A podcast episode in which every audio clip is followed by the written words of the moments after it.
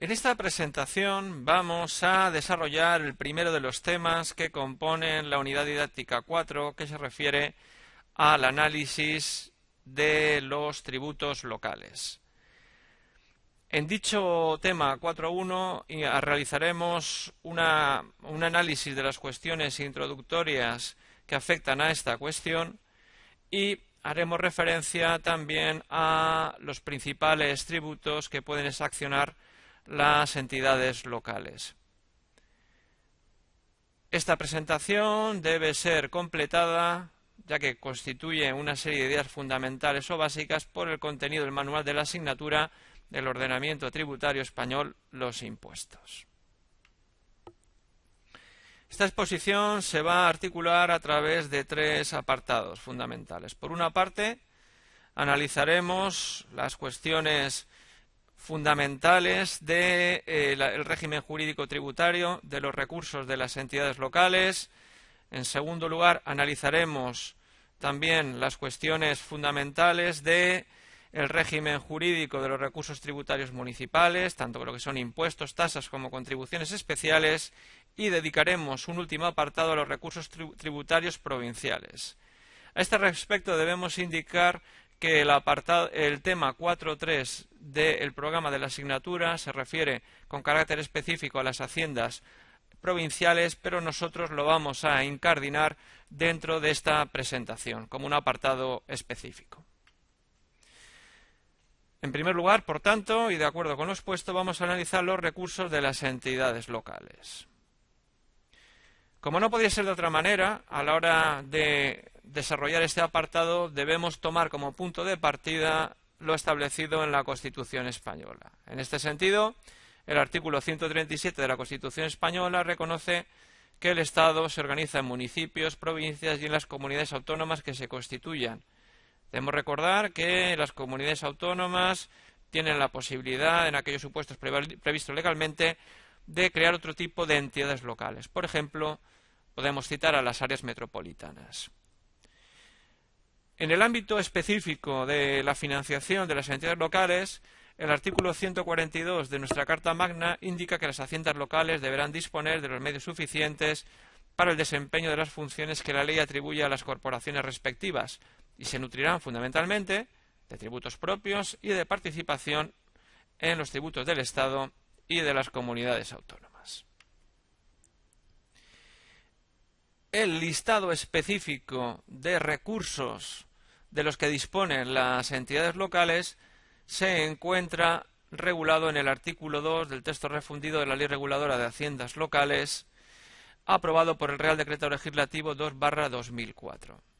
En el mismo nos podemos encontrar con un listado de los recursos que pueden aportar financiación a las entidades locales. En primer lugar, aquellos ingresos procedentes de su patrimonio y demás de derecho privado, es decir, de aquellos bienes que no están afectos al uso o servicio público. A modo de ejemplo, podríamos citar los intereses que puede generar una cuenta bancaria de la que es eh, titular dicha entidad local. En segundo lugar, los tributos propios, clasificados en tasas, contribuciones especiales e impuestos, y además los recargos que en su caso sean exigibles son los impuestos de las comunidades autónomas o de otras entidades locales. Además, las entidades locales también pueden recibir financiación mediante la participación en los tributos del Estado y de las comunidades autónomas. En cuarto lugar, también son recursos de las entidades locales las subvenciones, subvenciones no solamente aquellas que puedan percibir del Estado de las comunidades autónomas, sino también aquellas que derivan de la esfera de la Unión Europea. En quinto lugar, los ingresos percibidos en concepto de precios públicos, además del producto de las operaciones de crédito, el producto de las multas y sanciones en el ámbito de sus respectivas competencias y, por último, las demás prestaciones de derecho público. Vamos a entrar ahora a analizar en concreto los recursos tributarios municipales. En cualquier caso, debemos avanzar que hay una, primera cuestión que son los impuestos, donde simplemente vamos a enumerar qué impuestos eh, tienen carácter municipal y aquellos de los mismos que tienen naturaleza obligatoria, es decir, que el ayuntamiento obligatoriamente los debe exaccionar y aquellos que son potestativos, es decir, que el ayuntamiento los puede establecer o no. Dedicaremos luego un apartado poco más desarrollado donde analizaremos las tasas y por último haremos referencia a las contribuciones especiales. En cualquier caso, antes de analizar dichas cuestiones, debemos hacer referencia al marco normativo, un marco normativo que se encuentra delimitado, por un lado, por la Constitución española. Constitución española, donde el artículo 133 establece que eh, las comunidades autónomas y las entidades locales podrán establecer y exigir tributos de acuerdo con la Constitución y las leyes.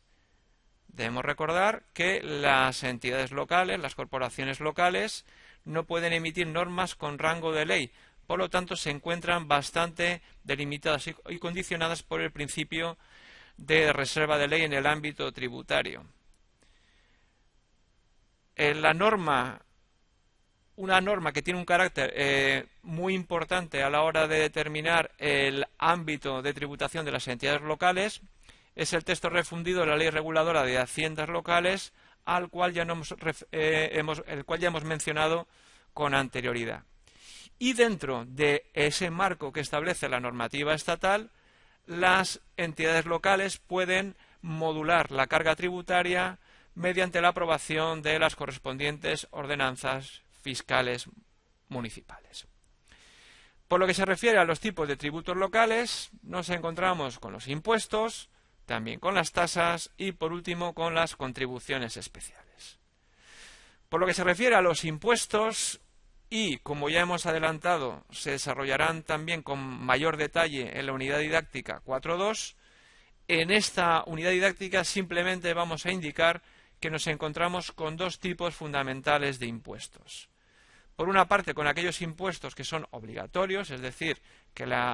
el municipio debe establecer, que es el impuesto sobre bienes inmuebles, el impuesto sobre actividades económicas y el impuesto sobre vehículos de tracción mecánica. Y un segundo grupo de impuestos que tiene carácter voluntario, es decir, que el ayuntamiento tiene la posibilidad de, exaccionarlos o no.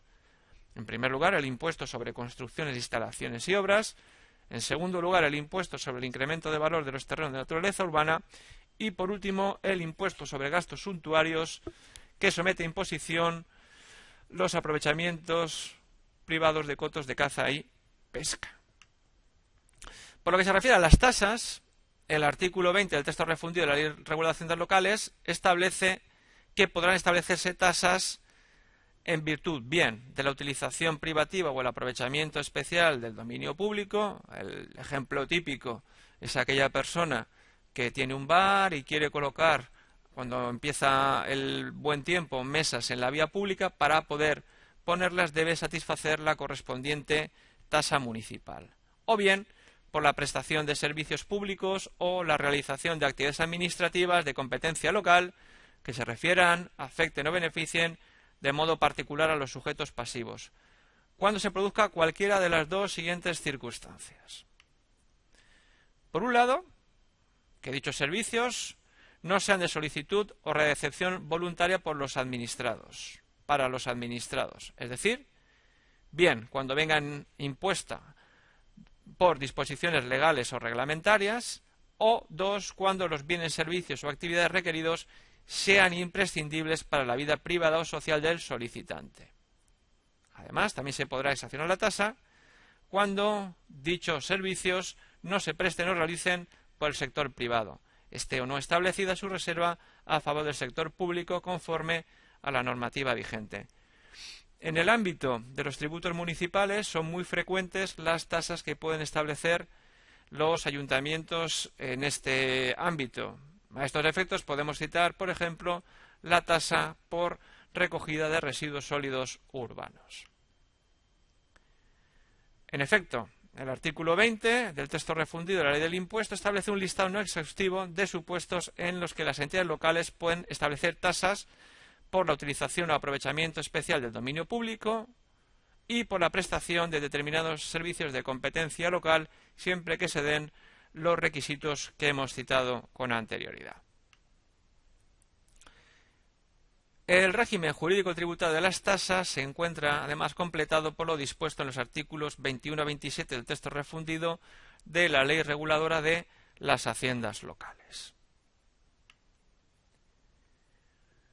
En el ámbito concreto municipal, el artículo 57 del texto refundido de la Ley Reguladora de Haciendas Locales determina que los ayuntamientos pueden establecer y exigir tasas por la prestación de servicios o la realización de, de actividades de su competencia y por la utilización privativa o el aprovechamiento especial de los bienes de dominio público municipal según las normas expuestas. Por lo que se refiere a las contribuciones especiales, otro de las categorías tributarias que es uno de los recursos que prevé el artículo 2 del texto refundido de la Ley Reguladora de Haciendas Locales, el artículo 28 del texto refundido determina que constituye su hecho imponible la obtención por el sujeto pasivo de un beneficio o de un aumento en el valor de sus bienes como consecuencia de la realización de obras públicas o del establecimiento o ampliación de servicios públicos de carácter local, que se encuentran definidos en el artículo 29 del texto refundido de la Ley Regulada de Haciendas Locales, por las entidades respectivas. Debemos aquí indicar que la contribución especial debe satisfacerse siempre que se produzca dicho beneficio aumento de valor de los bienes en el caso de los servicios públicos, siempre que se realice el establecimiento o ampliación de servicios públicos, no por la prestación, porque por la prestación y siempre que se cumplan los requisitos que hemos comentado con anterioridad, el contribuyente deberá satisfacer una tasa. Son sujetos pasivos de las contribuciones especiales, las personas físicas, también las jurídicas, y las entidades a que se refiere el artículo 35.4 de la Ley General Tributaria, por ejemplo, las comunidades de bienes, pero siempre que resulten especialmente beneficiadas por la realización de las obras o por el establecimiento o ampliación de los servicios locales que originen la obligación de contribuir. Por ejemplo, en las contribuciones especiales, por realización de obras o establecimiento o ampliación de servicios que afecten a los bienes inmuebles, sus propietarios, tal y como establece el artículo 29 del texto refundido de la Ley Reguladora de Haciendas Locales. Por lo que se refiere a la base imponible, el artículo 31 del texto refundido de la Ley Reguladora de Haciendas Locales indica que las contribuciones especiales, la base imponible estará constituida como máximo por el 90% del coste que la entidad local soporte por la realización de las obras o por el establecimiento o ampliación de los servicios.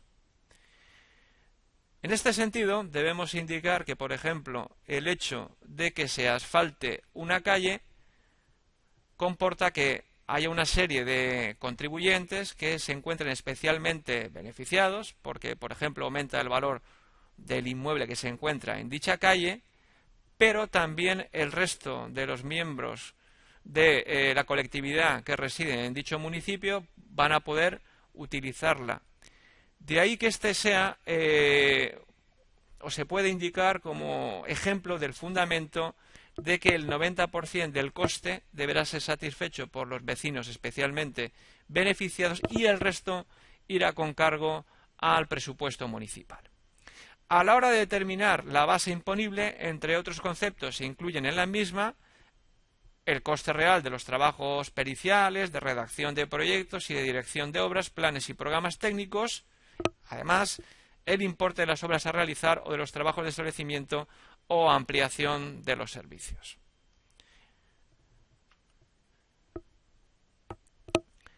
Dicha base imponible, de acuerdo con el artículo 32 del texto refundido de la Ley Reguladora de Haciendas Locales, se repartirá entre los sujetos pasivos, hemos dicho que son aquellos especialmente beneficiados,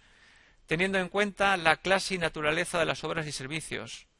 con sujeción a una serie de reglas que están contenidas en dicho precepto. Por lo que se refiere al devengo, según el artículo 33 del texto refundido de la Ley Regulada de Haciendas Locales, las contribuciones especiales se devengan en el momento en que las obras se hayan ejecutado o el servicio haya comenzado a prestarse. si las obras fueran fraccionables, es decir, que se pudieran ir realizando por etapas,